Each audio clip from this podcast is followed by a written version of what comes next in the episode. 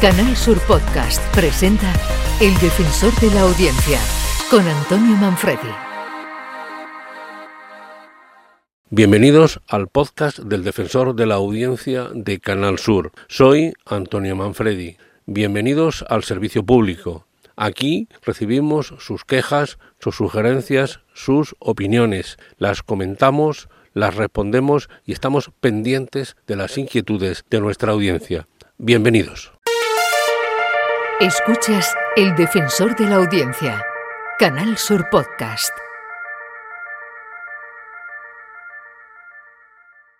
Bueno Paco, pues muchísimas gracias querido amigo, un fuerte abrazo, nos vemos por ahí en cualquier sitio para tomarnos algo fresquito ya en esta época del año, ¿no? Exacto. Ea. Y Pues, buena etapa, Enrique. Muchas gracias querido amigo, muchas gracias, un abrazo muy muy fuerte. Paco Villén en el control de sonido, dirección eh, de sonido de esta edición del viernes por tu salud. Ya sabéis que el lunes este programa vuelve eh, y vuelve estupendamente porque vuelve con eh, Patricia Torres que a partir de ese día se va a encargar de la continuidad de este programa. Y os aseguro que en poco tiempo Patricia va a poner este programa más alto de lo que está en este momento. Es un vaticinio que os hago y que si todo va como tiene que ir por el cauce normal, esto va a ser así, ¿eh? os lo digo de verdad. Un beso, Patricia, si estás por ahí. Hasta hasta que nos veamos por ahí en cualquier sitio. Hasta luego.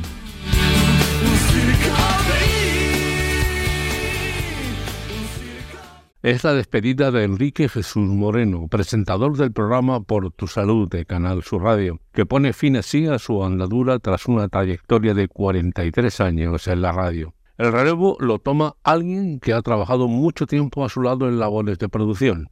Patricia Torres, presentadora además del programa Desaparecidos de Radio Andalucía Información. Desde el lunes 26 de junio, Patricia Torres se encarga de Por tu Salud y su antecesor ha dejado claro que su capacidad, talento, sensibilidad y formación llevarán este programa muy alto. Suerte pues, compañero, en nombre también de varios usuarios que han conectado con el defensor para desearte lo mejor.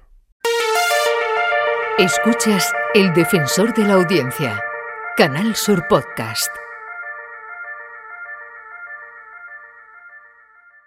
Y, y Que un, nos marcaba. y un par de páginas después, eh, yo creo que una de las frases más importantes, m- bueno, por- m- más impactantes del libro, ¿no? Los fotógrafos de mi generación siempre nos creímos que con nuestras imágenes cambiaría- cambiaríamos el mundo. Ilusos.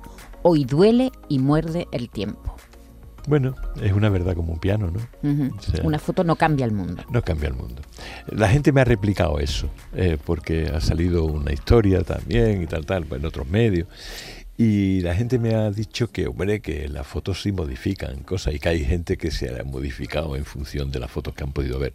Bueno, ya me gustaría creerlo, pero yo no soy optimista con eso. Nosotros nos creíamos muy mesiánicos, creíamos que es verdad que nuestra foto... Me acu- me acuerdo que me llamaba Augusto del Cáder, estaba yo en el país, por una foto que saqué en Melilla, muy fuerte, de una paliza y tal. tal. Decía, esta foto la están viendo en Bruselas. Y claro, nosotros no lo llegábamos a creer que eso era posible, Sí. que era posible cambiar. Pero bueno, ya hemos visto que el mundo va peor. El mundo va peor. Pero Con lo cual a- no a- hemos cambiado nada. a- ahora Es el fotógrafo Pablo Juliá, entrevistado por Jesús Vigorra en la mañana de Andalucía de Canal Sur Radio. Pues eh, Pablo ha presentado su libro Fotografía y Palabras sobre la transición española. Ya lo han escuchado. Los fotógrafos de mi generación pensábamos, dice, que cambiaríamos el mundo, nos creíamos mesiánicos y que podíamos cambiar, pero hemos visto que el mundo va a peor. Varios usuarios se han dirigido al defensor para apoyar en su caso o no a este gaditano fotógrafo de prensa con esta reflexión ciertamente pesimista. En todo caso, él ya pertenece a la historia del periodismo español. En Canal Sur Podcast, El Defensor de la Audiencia. Oye, después de todo este barullo que estamos viviendo con Doñana y parece que continuará eh, en la próxima o en la inmediata ya campaña electoral, ¿qué aporta eh, tu libro y tu trabajo de, investigación a este lío que, tenemos ahora con Doñana? Pues mira, aporta el conocimiento, porque con toda modestia. Es el primer libro que recoge la historia eh, completa, estructurada, organizada y con su toque novelístico. Eh, aporta el conocimiento de cómo fue de memorable, de difícil, porque en aquella época, años 50, hablar de ecosistema o de especie protegida cuando se pagaban 15 pesetas por un lince muerto, porque era una alimaña, era una, una locura. Y entonces fue tan difícil conseguir esto que en el 69 se crease el Parque Nacional de Doñana, que merece la pena eh, recordar que todo ese esfuerzo también está, también está en el bagaje de quienes hoy, desde todos los ámbitos, tienen que tomar decisiones u, u opinar sobre Doñana es el periodista Jorge Molina, colaborador de Canal Sur Radio, donde realiza Andalucía es Naturaleza en Radio Andalucía Información, que ha reeditado su libro sobre el origen de Doñana, una temática muy de actualidad por sus problemas de escasez de agua y la tramitación de la ley de regularización de regadíos en la zona. Molina, ante el debate político en el que se ha convertido Doñana, reivindica su conservación y hace honor a lo memorable que fue que unos jóvenes que hablaban de ecosistema en los años 50 lograran que en el año 69 se creara el actual Parque Nacional de Doñana. El defensor de la audiencia, con Antonio Manfredi.